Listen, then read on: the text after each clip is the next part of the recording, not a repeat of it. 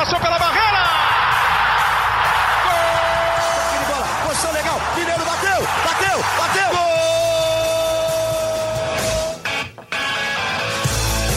Bom dia para quem é de bom dia, boa tarde para quem é de boa tarde, boa noite para quem é de boa noite. E se você está escutando a gente de madrugada, boa sorte. Eu sou o Leandro Canônico, editor do Globoesporte.com, e esse é o episódio 14 do podcast TE São Paulo.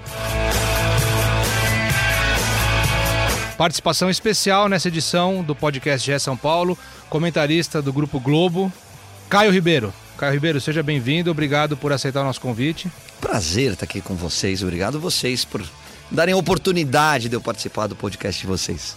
E dando suporte para esse atacante, nosso armador, ele, Marcelo Razan, setorista do São Paulo no Globoesporte.com. Olá, Razan, seja bem-vindo. Coitado do Caio, vai passar fome com esse armador aqui. Fala galera, é muito legal ter o Caio aqui com a gente. Vamos falar muito desse São Paulo que empatou com o Flamengo. Hoje o tema principal do nosso podcast vai ser o trabalho do Fernando Diniz, o que esperar do São Paulo com o treinador que chegou para entrar no lugar do demissionário Cuca. E também vamos falar do áudio vazado do Wagner Mancini. Sabe por que eu saí, boleirão? E vamos começar agora direto num resumo do empate por 0 a 0 com o líder Flamengo. Totti, bota o compilado aí. Olha só, Arboleda tirou mal, voltou, Gabriel rolou, Arão! Debaixo do travessão, salva Bruno, rebate do Flamengo. Caeta enfiou Gabriel na cara do gol, pediu Bruno! Arboleda no carrinho preciso. Pro Rafinha, atravessou o das mãos, sensacional a defesa do goleiro do São Paulo. Tá aí, esse é o resumo do empate por 0 a 0 com o líder Flamengo. Bruno Alves, Arboleda e Thiago Volpe. Para mim, os três destaques do São Paulo, os três principais destaques dessa grande atuação contra o líder. Muita gente criticou, né? Ah, o São Paulino agora tá comemorando empate, mas pelas circunstâncias do jogo, do campeonato e da vida do São Paulo recentemente, foi um bom resultado, né, Caio? Foi bom resultado. Você pega o líder Flamengo no Maracanã, embalado, querendo quebrar recorde de sequência de vitórias no brasileiro. E sai pontuando, claro que todo mundo gostaria de sair com os três pontos, mas você tem que entender um pouquinho o momento. Eu acho que, ainda mais pela estreia do Diniz, pouco tempo que ele teve para preparar a equipe, é o fato do São Paulo vir de uma derrota em casa contra o Goiás, eu acho que foi um ótimo resultado. É isso, perfeito. Contexto do São Paulo era muito difícil. Troca de treinador na semana. Um treino o Fernando Diniz só teve com a equipe. Então já estrear empatando com o Flamengo, que vinha de oito vitórias consecutivas, é um baita resultado no Maracanã. Se a gente olhar a frieza dos números do campeonato lá no fim, né? O São Paulo Vamos supor que o Flamengo seja campeão. São Paulo vai ter tirado quatro pontos do líder. Mas os dois pontos perdidos no Morumbi na terceira rodada do primeiro turno, esses são de lamentar, né? Exato, era com o time reserva do Flamengo. Reserva. Um time comandado pelo Diego, cheio de garotos no Morumbi. Até muita gente estava lembrando. Era o Abel o técnico ainda. Exato, completamente diferente. Não tinha esses, esses astros, essas estrelas do, do Flamengo que está muito encaixado. É, esse sim era um jogo para o São Paulo lamentar. Contra, contra o Flamengo no Maracanã, não para comemorar, são empates com sabores bem diferentes. E aquele jogo São Paulo jogou muita bola, né? Conseguiu o resultado de empate, saiu atrás do placar no finalzinho, gol do Tietê, mas jogou muita bola, merecia. Não só por isso que vocês disseram, né, que o Flamengo já não era, ainda não era o time forte que é hoje em dia, mas pelo, por, pelo, pelo volume de jogo que o São Paulo apresentou. Talvez tenha sido um dos melhores jogos do São Paulo sob o comando do Cuca, né? Vamos falar um pouquinho mais da zaga do São Paulo. O Bruno Alves e o Arboleda, para mim, assim, o Volpe, eu tenho repetido aqui, Caio, não sei se você acompanha a gente. Se não acompanha, clica lá, baixa, no, vai correr no, no Parque de Ibirapuera, dá aquela ouvidinha na gente. Mas a gente, eu repito muito aqui isso. Para mim, o Thiago Volpe é o destaque do São Paulo na temporada. Para mim, ele é o melhor jogador do São Paulo no ano. Melhor jogador, é, eu acho que está entre eles. Eu acho que o Volpe quando você para de questionar a posição de goleiro é porque você realmente encontrou um titular para a posição. E o São Paulo vinha com muita dificuldade, né? Testando jogadores e todos eles vinham falhando, em algum momento deixando um pouquinho a desejar. Eu acho que o Volpe teve um início um pouquinho inseguro, que é normal, né? Para quem está muito tempo fora, para quem sente um pouquinho dessa pressão também da camisa 1 e da sombra do Rogério, mas hoje eu acho que ele indiscutivelmente é um dos grandes nomes do time. E nesse jogo especificamente com o Flamengo, para mim, ao lado do Bruno Alves, acho que o Bruno Alves fez um partidaço, foram os dois melhores em campo. Bruno Alves só teve que correr atrás do Bruno Henrique, né? E, e ganhava na corrida, apostou corrida várias vezes no mano a mano, é, ficou exposto alguns momentos e saía às vezes até um pouquinho atrás e se recuperava e dava o carrinho só na bola, perfeito assim. Em dois lances muito emblemáticos, o Arboleda também um outro lance de carrinho que ele faz uma recuperação impressionante. De fato, assim, foi uma, foi uma partida muito boa, muito boa mesmo dos dois zagueiros do São Paulo. Nas redes sociais até brincaram muito que como você vai definir essa dupla, fotos dos dois juntos, dessa zaga do São Paulo. É, a torcida ficou realmente empolgada com a atuação dos dois e são dois caras muito rápidos, né, Caio? Eles saem, sabem sair para marcação. Talvez o, o que peque um pouco ainda, isso ficou claro em um dos lances na saída de bola, que é o que o Fernando Diniz vai trabalhar provavelmente daqui para frente. Muito bom. O Bruno Alves que tem aí um, tem uma questão anímica aí, né, na situação dele, que ele tava, ele tinha ficado na reserva, né, com o Cuca um tempo, o Anderson Martins jogando. Três jogos A torcida pegou no pé. Nos bastidores do clube, o Razan trouxe aqui também que isso já incomodou. tinha uma insatisfação, isso incomodou também, ajudou a minar também um pouco o trabalho do Cuca. Então tinha uma questão aí também motivacional do Bruno Alves fazer uma grande partida, né, no, no começo de um novo treinador, né? Ah, e ele, ele é muito firme, né? Ele é muito seguro. É, se por um lado e o Razan tá certíssimo, é, eu acho que o Diniz vai ter um pouquinho de dificuldade para implementar na equipe do São Paulo o jeito de saída de bola trabalhada, limpa, desde os pés do goleiro, passando muito pelos zagueiros, porque nenhum dos dois, tanto Arboleda como Bruno Alves, tem esse bom passe, tem essa qualidade com a bola no pé. Agora, na questão do desarme, do enfrentamento com o atacante, os dois são muito fortes, rápidos, altos. O Bruno joga muito sério, eu gosto disso. Ele tá virado para arquibancada, ele chuta na arquibancada e é isso. Lá atrás não tem que inventar, porque uma inventada e você entrega, você custa o resultado.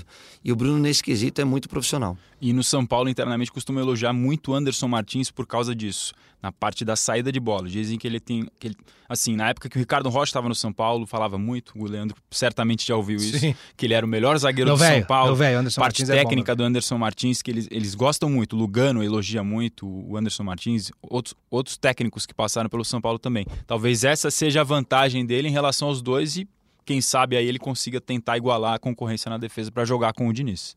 Agora, o que ficou claro no jogo contra o Flamengo foi assim: o, o Fernando Diniz ainda não não deu nem sinais do que vai ser o time dele por uma questão até ali de, de, Tempo, né? de tempo e de também de, de sobrevida, né? De, de sobrevivência, né? O São Paulo precisava arrancar ponto de qualquer jeito para ter uma calma para ele poder trabalhar essa semana. E aí vem a questão, né? O centro da nossa discussão nesse podcast já é São Paulo, episódio 14. O que esperar do Fernando Diniz no São Paulo? A gente criticou. A gente fez um podcast extra, Caio. Durou uma hora mais ou menos o podcast extra. De A tanta gente- coisa que aconteceu É, no São Paulo. O Cuca, foi, o Cuca pediu demissão, a gente se reuniu, gravou, cravamos aqui que o Wagner Mancini ia ser o treinador interino. O Raí o confirmou Raí isso, tinha inclusive. confirmado, né? Cravamos. Inclusive para o Mancini. Inclusive, pro Mancini. É. Falamos, voltamos para a redação, episódio no ar depois de uma hora. Apita o celular com o tweet do São Paulo. Fernando Diniz é o novo técnico. E quando o nome dele surgiu aqui, eram dois nomes, né? Que o Hernan tinha dado no, Exatamente, no Sport Seleção. TV, o Isso. Thiago Nunes e o Fernando Diniz. E tava eu aqui, o Marcelo Prado, e a gente falou: não, de jeito nenhum, Fernando Diniz de jeito nenhum. Né? Assim, é tenebroso imaginar o Fernando Diniz no São Paulo nesse momento tal.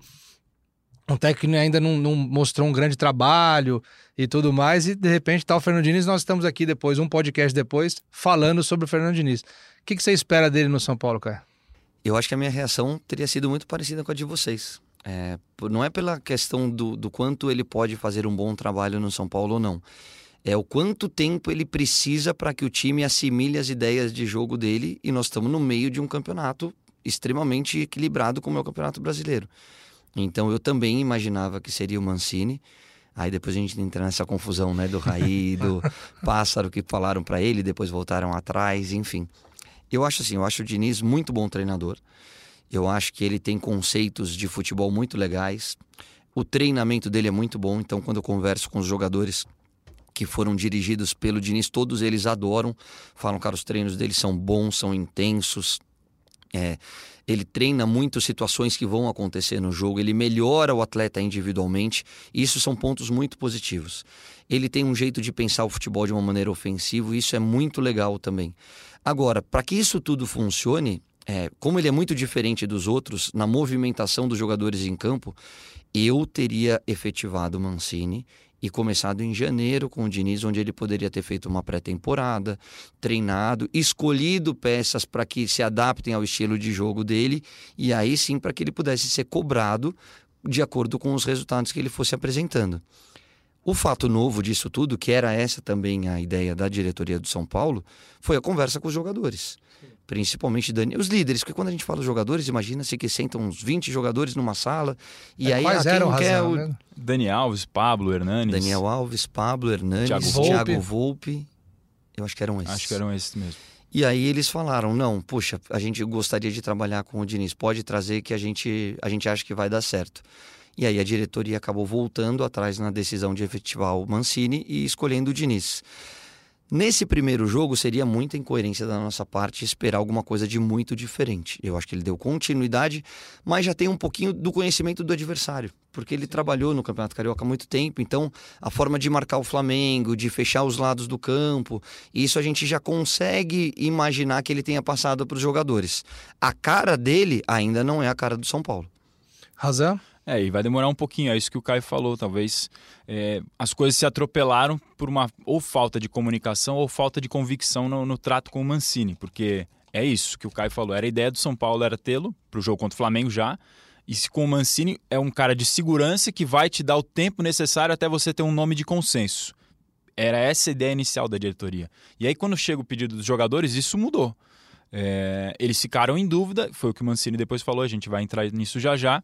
E aí eles tomam. O Mancini toma a decisão de sair do São Paulo, então as coisas têm que ser atropeladas, porque o Diniz antecipa a sua chegada, já estreia contra o Flamengo, porque senão não teria nem quem treinasse o São Paulo. Quem treinaria o São Paulo sábado no, no Maracanã? O Mancini é o cara que faria isso. O Jardine já saiu do clube. O Cuca pediu demissão. Não teria, teria que puxar algum profissional da base. Eh, Seria também ainda mais um risco ainda maior. Então ficou meio atribulada essa, essa transição Cuca Mancini Diniz e isso tem efeitos. O, São Paulo vai ter que encarar os- as consequências disso, que é demorar um pouco mais para assimilar as ideias do Diniz. É, mas eu acho que ele tem a grande chance da carreira da vida dele no São Paulo. Tem um elenco forte, é, tem jogadores importantes e jogadores que pediram ele. O que melhor para um treinador que chegar com a confiança de caras do nível de Dani Alves, Thiago Volpe, são os líderes. E então, o Diniz fez a lição de casa direitinho, né? Chegou numa entrevista coletiva rápida, né? Porque o São Paulo tinha uma viagem logo em seguida e já falou de inspiração em Tele Santana, que o DNA dele combina com o DNA de São Paulo combina com ele e tem o aval dos jogadores. né? Tem, um, tem um combo bom aí, né? Mas, por outro lado, a, a responsabilidade e a cobrança nos jogadores agora vai ser maior. E isso dentro do São Paulo já se fala. É, também, também tem esse, esse sentido assim. Poxa, é bom também, por um lado, os jogadores gostam quando os jogadores assumem responsabilidades e se tornam protagonistas no processo. Já que participaram do processo de escolha, como de fato participaram, o Raí falou sobre isso também. Sim, sim. E os próprios executivo. jogadores confirmaram isso, né? Exato. Porque recentemente a gente ouviu até algumas reportagens e viu algumas reportagens dizendo que, ah, quando saiu o, o mano do Cruzeiro, os jogadores pediram, indicaram o Rogério Ceni pelo jeito não foi muito assim, né? não deu muito certo, durou menos de 50 dias. Então, a responsabilidade e a cobrança em cima dos jogadores também vai ser maior a partir de agora. E é o que o Razan falou, né, Caio? É o, é o, é o melhor elenco que o Diniz tem na mão na, na carreira, né? É, indiscutivelmente. É, eu acho que tem muito dessa questão da confiança, de quanto o jogador tá afim de, de trabalhar com o cara. De repente, você pode, no convívio do dia a dia, ver que não era bem aquilo que você imaginava. Mas o Diniz tem tudo à disposição.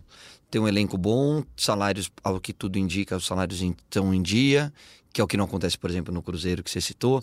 Então é, é só ele arregaçar a manga e trabalhar. Agora tem uma semana, porque no meio de semana a gente tem Libertadores.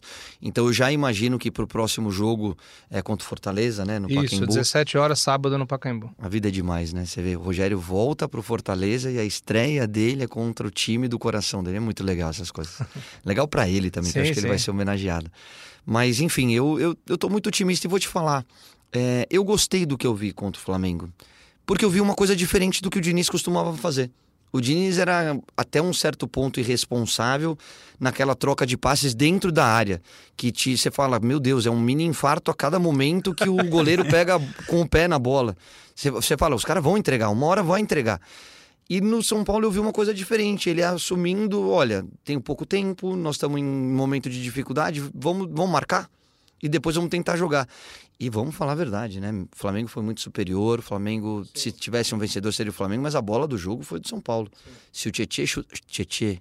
Tietê chuta a bola de esquerda, Tietê. A bola caiu pingando no teu pé, dá no meio da bola. Se você perder, você perdeu fazendo certo, mas chuta a bola, Tietê. Ele poderia ter saído com uma vitória do Maracanã, o que seria o início dos sonhos para qualquer treinador. E o gol anulado do Daniel Alves, se ele atrasa um pouquinho a saída, ele também tá em posição ele legal. pediu até pro Reinaldo dar o passe mais rápido. É, Reinaldo porque ele alcançava. esperado um pouquinho antes. Ali foi por um detalhe, foi por um. É, o São Paulo encaixado para buscar o contra-ataque, teve a chance com o Anthony, teve a chance com o Tietê e nessa seria mais uma.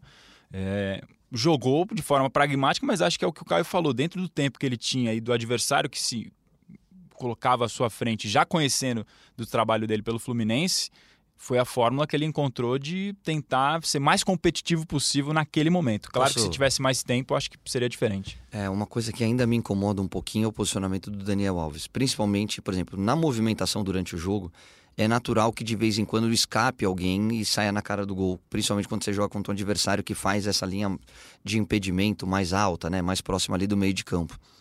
Agora, quando eu vejo o Daniel de 9, eu falo, gente, não é possível que ninguém vai falar para ele que ele é um. Ele pode funcionar no meio de campo, mas aberto pela direita. Ou um segundo volante, não de costas. De costas, ele é um jogador normal. Ele é craque, ele joga demais, tal, mas pelo lado do campo. Ah, ele quer ele jogar pode até agora no- ajudar o Antony a crescer jogando do lado do. Exatamente. Ou na lateral, ou numa segunda linha aberto pela direita. Ou você quer jogar no meio? Beleza, mas você vai jogar de oito. Vai ter o Luan e você do lado do Luan. Porque de costas você não vai me decidir os jogos. Esse tipo de movimentação que a gente está falando, dele entrar na cara do gol, é justamente o tipo de movimentação que ele não está acostumado a fazer. Tem a- o timing da, da metida de bola e do movimento do cara para receber a bola.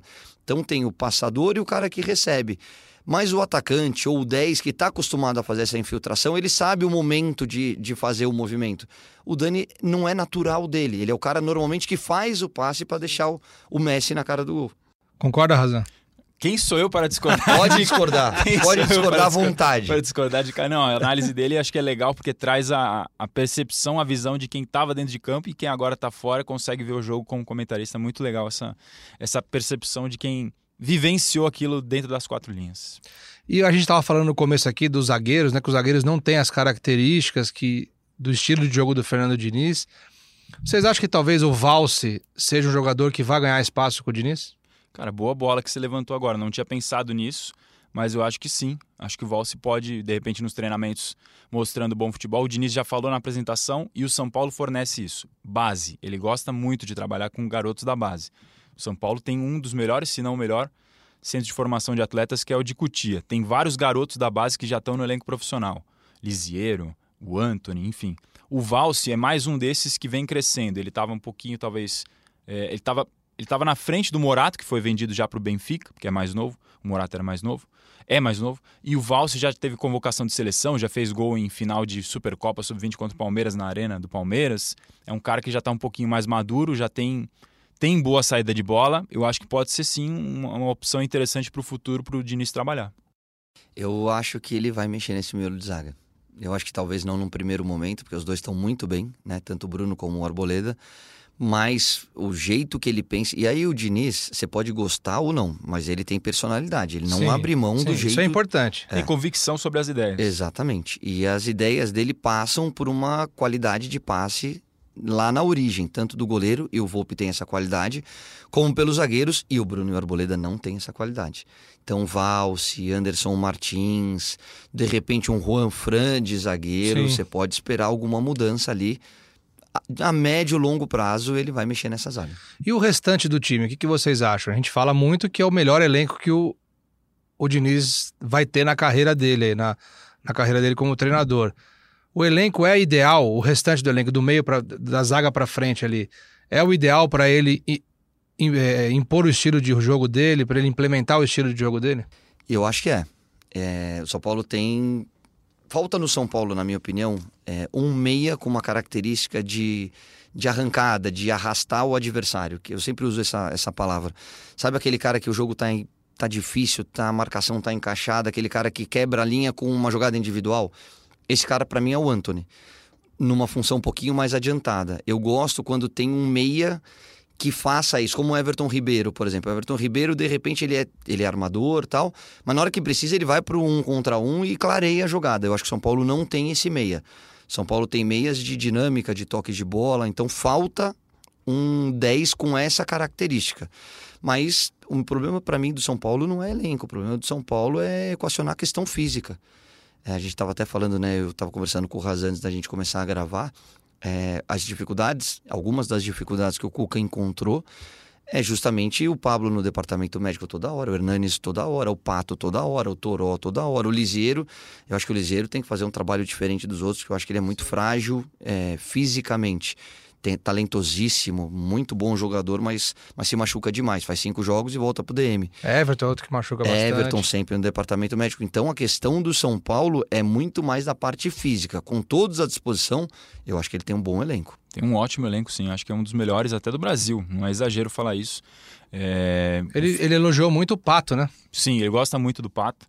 Pessoas no, no, no, bastidor de São Paulo falavam isso também, que ele, ele ama o Pato, é a expressão que usam. E ele deixou isso claro na entrevista, falando que o Pato poderia ter disputado duas Copas do Mundo e estaria indo para a terceira pelo talento que ele tem.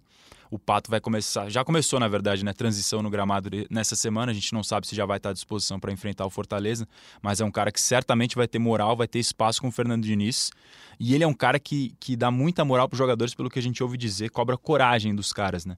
Para fazer o passe mais difícil quando tem que fazer, mas se tem tem que fazer, tem qualidade, faz o passe. E cobra muito dos jogadores sem a bola para dar opção para o companheiro. Quando o Caio tá com a bola, o Leandro, o Totti e eu temos que dar opção para o Caio tocar. Senão o Caio vai ficar muito mais difícil dele achar um passe e tirar da cartola. Se a gente dá opção, fica mais fácil para o cara que tá a bola. O jogo do Diniz se baseia um pouco nisso. O homem sem a bola dá opção de passe. Eu sempre te dou opção, Raza, sabe por quê? Porque meia-noite, quando você liga, tem alguém na redação, sou eu que tô aí para escrever as notinhas para você. Então eu sempre te dou condição. Mas ele chega com um Mac, alguma coisa? Não, nada, é só, nada, é tipo nada, só liga. Vazia. Não é no amor, é no terror. É. Aproveitando que a gente falou do treino, né? Na... Nós estamos gravando numa segunda-feira, o podcast, como sempre, e o Edu na manhã dessa segunda-feira, foi ao treino de São Paulo, primeiro treino aberto da era Fernando Diniz, e ele mandou algumas informações pra gente. Vamos ouvir o que o Edu falou aqui. Fala Canas, fala Razan, Caio Ribeiro. Um abraço a todos vocês, uma, sempre uma honra participar do podcast GE São Paulo e ao Totti também que cuida aí da nossa mesa, que é o nosso editor. E a era Diniz começou aqui no São Paulo. Estivemos presentes no primeiro treino aberto do Fernando Diniz e a gente pôde ver um treino tático muito interessante a lá estilo Diniz, a lá Fernando Diniz, é, com muito toque de bola. O Diniz separou dois times. Primeiro os reservas ficaram em um campo reduzido, fazendo um trabalho com os preparadores físicos que ele trouxe. É, então foi muito, muito toque de bola, enfrentamento com os reservas. Primeiro um contra um, depois dois contra um, dois contra dois, três contra dois e assim sucessivamente é, foi fazendo esse trabalho. Enquanto isso, em um outro campo aqui do CT da Barra Funda, os titulares fizeram um trabalho tático, um trabalho tático de campo inteiro, onde ele dividiu, é, colocou primeiro, fez uma, uma transição ofensiva, então todos os jogadores tinham que dar no máximo dois toques na bola e ele gritando o tempo inteiro, pedindo para quem não estava com a bola abrir espaços. Então ele a todo momento pedia: se não está com a bola, abre espaço para dar para dar chance de alguém tocar. É o que ele pede incessantemente. É, então os jogadores fizeram, depois fizeram uma transição defensiva. Foi muito interessante também porque aí a gente pôde ver o Volpe jogando com os pés. Então foi isso, foi muito toque na bola, muita intensidade, Diniz gritando a todo momento, incentivando os jogadores correndo em volta do gramado. Os jogadores, os titulares, fizeram isso diversas vezes, muita repetição e entraram para o vestiário. E depois disso, os reservas foram fazer o mesmo, é, a mesma atividade, né? E aí a gente teve uma surpresa, uma grata surpresa para o São Paulino, a presença de Alexandre Pato. Pato está tratando um estiramento na coxa direita, ainda está em, em, fase, em fase de recuperação. O São Paulo não trata nem como uma fase de transição. Não deu muitos piques, tocou pouco na bola, fez mais uma movimentação para já ir, ir, se acostumando com o estilo Diniz. Diniz, que gosta muito do Pato, falou é, em entrevista coletiva após o, o empate contra o Flamengo que o, o Pato era jogador para ter disputado duas Copas do Mundo. Pato tá com moral com o professor e pode ser que pinte aí como titular nos próximos jogos do Diniz. Para sábado, a presença dele ainda é muito incerta, não sabemos ao certo. Já que a gente entrou no departamento médico, só para fechar minha participação aqui e mandar para vocês de volta, Reinaldo não treinou é, nessa segunda-feira com a equipe, foi fazer exames de rotina fora do CT porque ele tem uma mialgia. Mialgia, para quem não, não sabe, é uma dor no músculo. Não preocupa, segundo São Paulo, é mais um exame de rotina, mas a gente vai informando aí é, durante a, a, programação do Globoesporte.com. Beleza, galera? Bom papo para vocês aí. Espero ter colaborado, que vocês possam fazer mais um Gé São Paulo daqueles. Abraço! Muito legal, Edu. Só uma coisinha. É... A gente está aqui com saudade de você. Na próxima você participa com mais minutos, ok? Vamos dar mais minutos para ele em campo. É, por favor. Mas obrigado pelas informações. Boa essa novidade do Pato, ainda é cedo, né? Para ele voltar. Mas uma boa novidade, né, para o torcedor. O Hernanes recentemente tinha uma previsão de mais voltar pessimista. Né? mais pessimista e ele voltou antes. Talvez o São Paulo tenha usado isso aí agora, né? Vamos dar uma previsão pessimista, a gente já tá uma porrada de qualquer jeito é. aqui.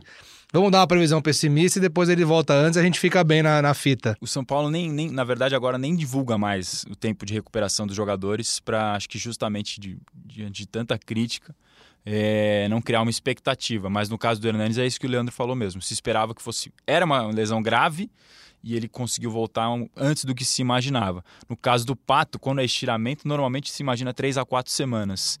Então vamos ver se vai ser exatamente isso. Ele já perdeu alguns jogos aí pelo São Paulo nesse ano. Para fechar o assunto, o que vai ser do São Paulo com o Fernando Diniz?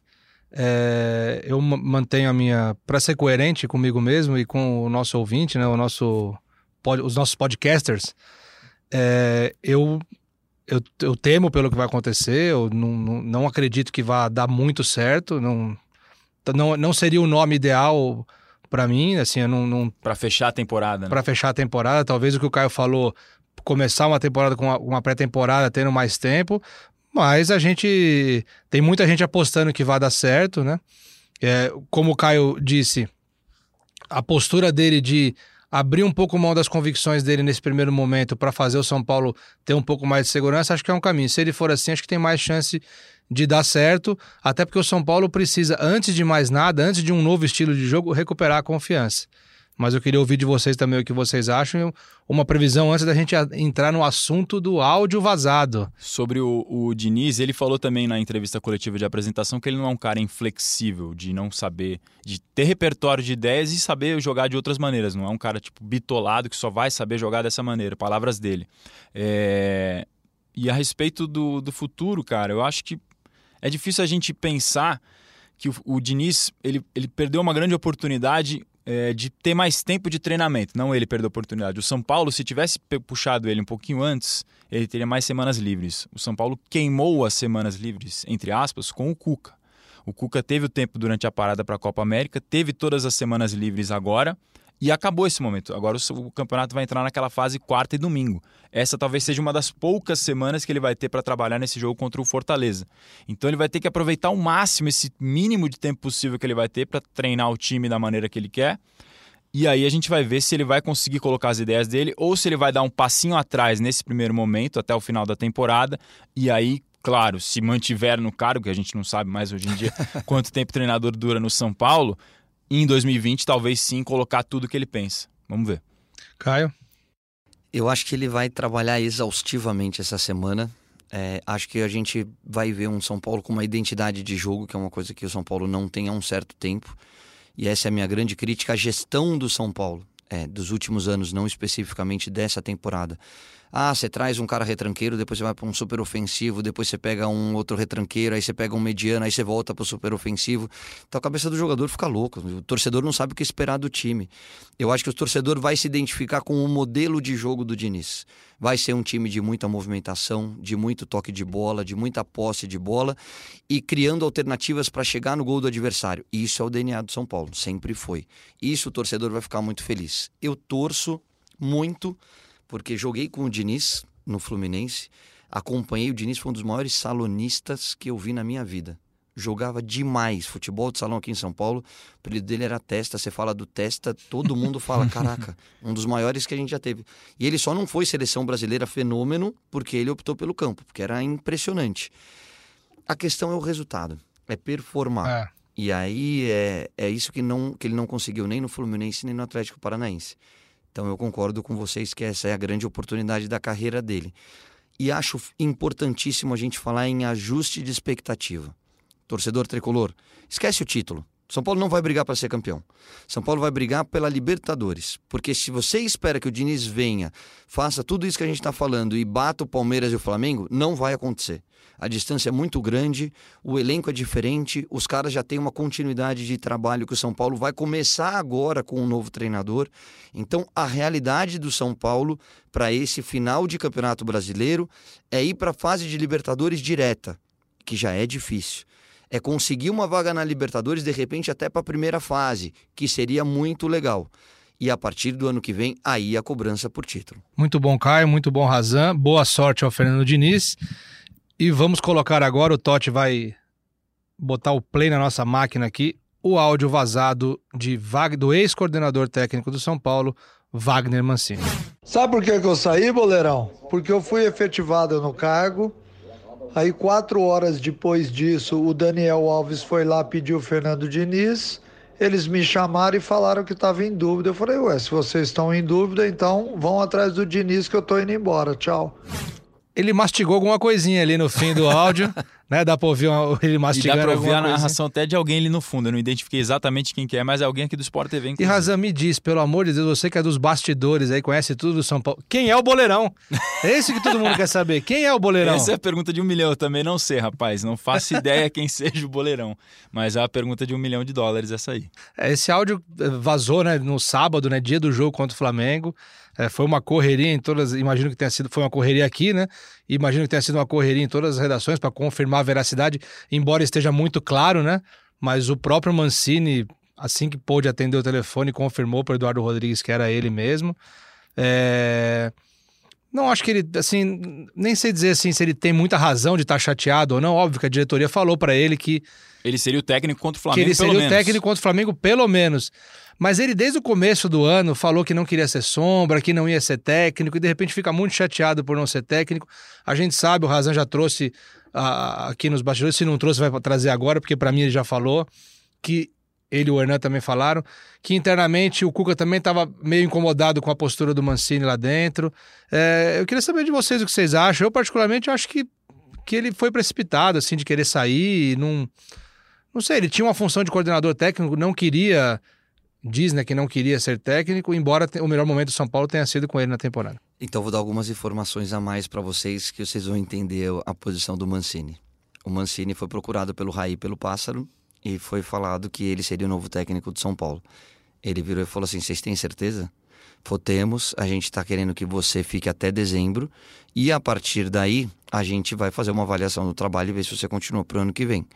O Mancini falou: lógico, vai na imprensa, explica que é um pedido de vocês, eu aceito, porque eu estou numa nova função, mas eu quero saber o seguinte: é, é para valer ou é de forma interina? É para valer. Inclusive, a gente quer saber quem são as, quem que você quer trazer para sua comissão técnica. É, aí já, aí já é um assim, outro. Eu quero trazer um analista de desempenho que trabalha comigo há muito tempo, eu quero trazer esse auxiliar técnico. Falou, legal, agora nós vamos discutir os valores, porque como técnico você muda de função. Foi, então posso ligar para o meu empresário, vir aqui conversar com vocês? Falou, pode. Fábio Melo, né? Fábio Melo. Foi, então tá bom. Então eu tô indo para o campo, porque eu tenho um treino que eu vou dar e depois a gente senta e conversa. Enquanto isso, vocês vão conversando com a nova comissão técnica, com esse novo modelo de contrato e legal, eu já vou começar a colocar, a pensar no jogo do Flamengo. Beleza? Beleza. Ele foi para o campo, ele fez. Só que na hora que ele está passando pelo campo, ele viu o Daniel Alves, o Hernandes, essa turma conversando com o Raí. E beleza. Na hora que ele volta, o, o Fábio Melo, empresário, falou: Poxa, é, parece que teve uma reviravolta aí na história. Ele falou, que reviravolta? E aí ele foi procurar o Raí, o pássaro, e falou, o que está acontecendo?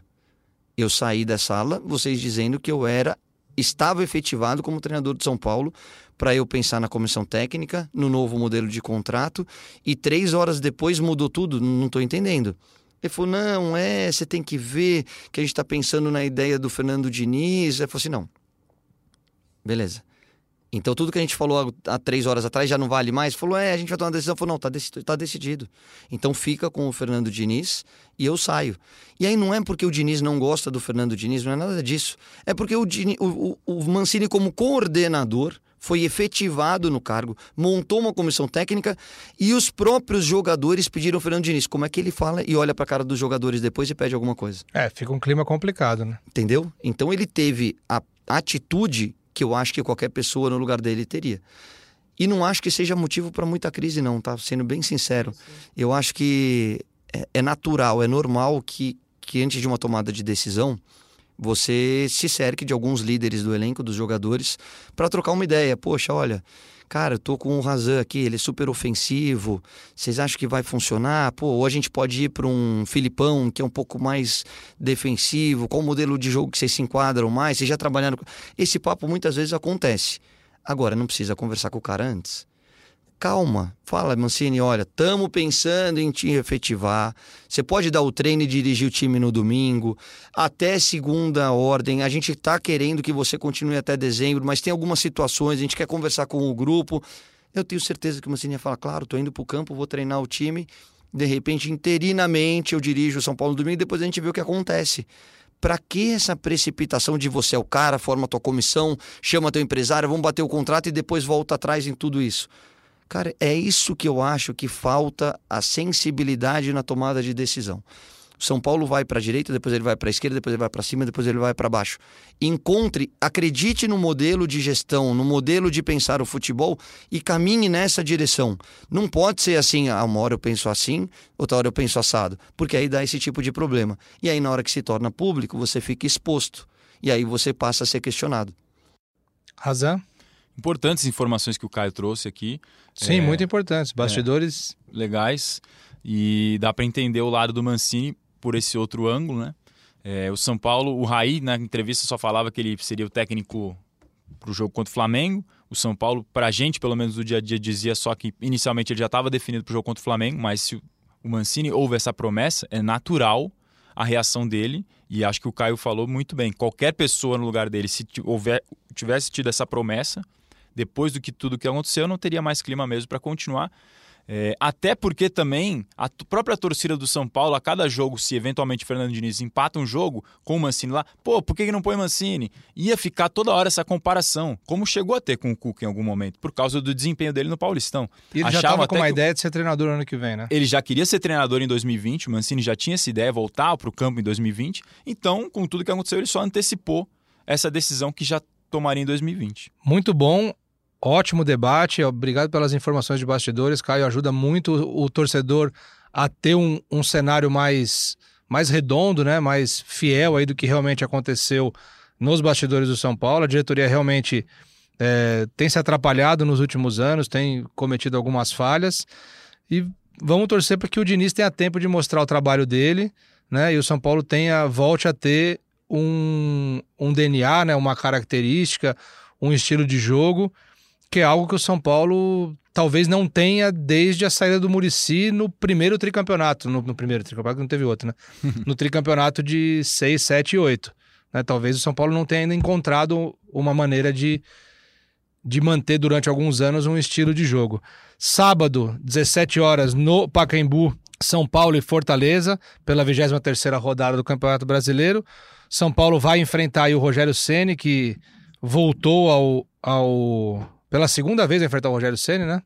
No primeiro turno venceu o Lagoa do Hernanes em, em, Fortaleza e agora vai enfrentar em São Paulo. O Rogério Ceni que foi demitido do Cruzeiro está voltando ao Fortaleza agora para encerrar a temporada. E o jogo não é no Morumbi porque tem um, um, show do Iron Maiden no domingo no Morumbi, então o jogo foi para o Pacaembu. É, Razan, quais são a, a, os desfalques para esse jogo? Quem está no departamento médico ainda? Quem tem chance de jogar? E se você arrisca uma escalação prévia aí, uma, um provável time? Ah, escalação difícil, porque a gente está gravando na segunda-feira, se você está ouvindo mais perto do jogo, ainda não temos uma ideia.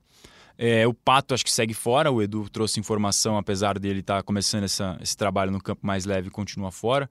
O Hernanes imagino que seja mantido na equipe, foi bem. Aliás, o Hernani jogou muito coletivamente, muito para ajudar os outros jogadores. Achei interessante a postura dele dentro Bem de campo. Bem no desarme também. Bem né? no desarme. É, assim, até, jogando para o time mesmo. Abrindo mão até da característica dele com a bola para ajudar na marcação. É difícil a gente projetar um time, Leandro e Caio. Não sei se o Caio se arrisca como um bom cartoleiro que é.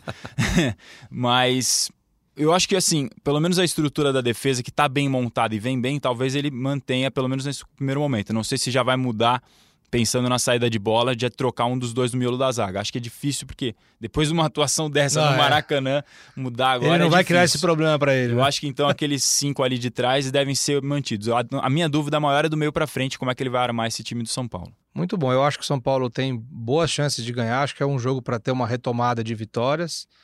Né? Um jogo no, no Pacaembu, que é sempre um jogo charmoso. É gostoso ver jogo no É Pacaembu, legal, né? gostoso lá. É um estádio bem charmoso, bem bacana. E eu acho que tem é o, um bom adversário para o Diniz, de repente, conquistar sua primeira vitória e, e depois vem muita pedreira pela frente. Tem clássico daqui a pouco. Fim do mês tem clássico o Palmeiras no, no estádio do Palmeiras, onde o São Paulo ainda não ganhou. Eliminou o Palmeiras no, no Paulistão, né? Mas eliminou depois de um empate 0 a 0 No tempo normal ainda não venceu lá. Pode falar, Razan. Só sobre o que você falou de identidade, eu lembro da entrevista de apresentação do Raí. Quando ele chegou no São Paulo, ele bateu nessa tecla de buscar uma identidade de fato está sendo difícil para São Paulo. É, que- buscar eles estão buscando. É, não. Ter essa identidade era o, o norte do Raí, sempre foi esse. Quando ele chegou, ele falava nisso, eu lembro da entrevista dele. E nesse ano já teve quatro treinadores, né? Começou com o Jardine, foi para o interino Wagner Mancini, chegou o Cuca e agora o Fernando Diniz. É difícil buscar uma identidade com quatro treinadores na mesma temporada. O próprio Dani disse, não sei exatamente para onde que foi que ele deu essa entrevista, que é uma loucura ter tantos treinadores no Brasil, de uma forma geral, no futebol brasileiro. Mas posso. Eu não estou falando a defesa de ninguém, mas, mas pelo menos é, nessa linha de busca de identidade.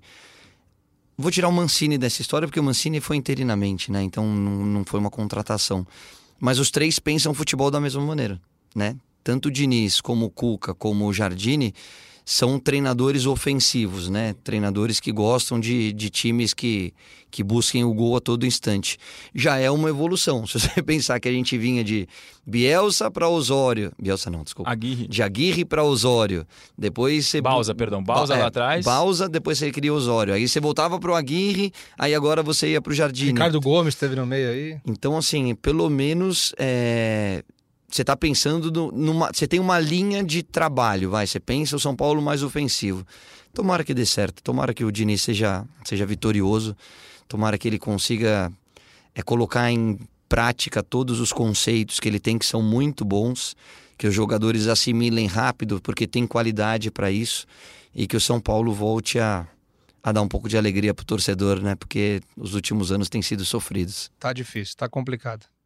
Bom, agradecendo aqui ao Caio, agradecendo ao Razan. E antes das considerações finais, da despedida, uma salva de palmas a Henrique Totti, nosso produtor e editor aqui das últimas edições e dessa também, que venceu o bolão da rodada dupla. Ele foi o único que acertou a pontuação, errou os placares, falou que o São Paulo, como que seria? Empataria com o Goiás. com o Goiás e perderia do Flamengo. Foi ao contrário. Foi ao contrário, mas acertou a pontuação, a salva de palmas, venceu o bolão. Vai ganhar um copo de água. Fala pra ele que é tipo coluna, é tipo o jogo da já é, jogo da Loteria esportiva. loteria esportiva. Você põe o X. É isso. Você pôs o X. Você acertou. você falou três, um ponto, ganhou Acabou. um ponto, né? É isso. Acertou, ganhou. Muito bom, Razan, obrigado pela participação. Boa sorte nessa semana, hein? Que essa semana seja mais tranquila pra você. Acho que vai ser um pouquinho mais tranquila. Depois da quinta-feira maluca do São Paulo, acho que essa vai ser mais um, um pouco mais tranquilo. Valeu, Leandroca. Valeu, Caio. Presença mais do que especial. A gente tá gravando aqui o podcast, a gente começou umas 11h30, a gente se alongou um pouco aqui, porque a gente para, toma uma água, conversa, vê onde pode ajustar, onde pode aqui. Daqui a pouco o pessoal do GE tá batendo aqui na porta para chamar o Caio, que o Caio tem participação nessa segunda-feira no GE para comentar a rodada. Obrigado, Caio, pela participação, foi um prazer te ter aqui. Imagina, parabéns aí pelo sucesso do, do podcast. Contem comigo quando precisar. É um prazer trabalhar com vocês, falar de São Paulo, falar dos times de São Paulo. Enfim, falar de futebol, que é uma paixão de todos nós. Muito bom, obrigado a todos. Obrigado pela audiência, pela participação de vocês. Continuem baixando os nossos podcasts, escutando no caminho para o trabalho, no caminho para casa. É, esse foi o episódio 14 do podcast GE São Paulo. E para escutar, não se esqueça, globesport.com/podcast nas plataformas do Google, da Apple e Pocket Cast. E como sempre, um beijo no coração e um abraço na alma de cada um de vocês.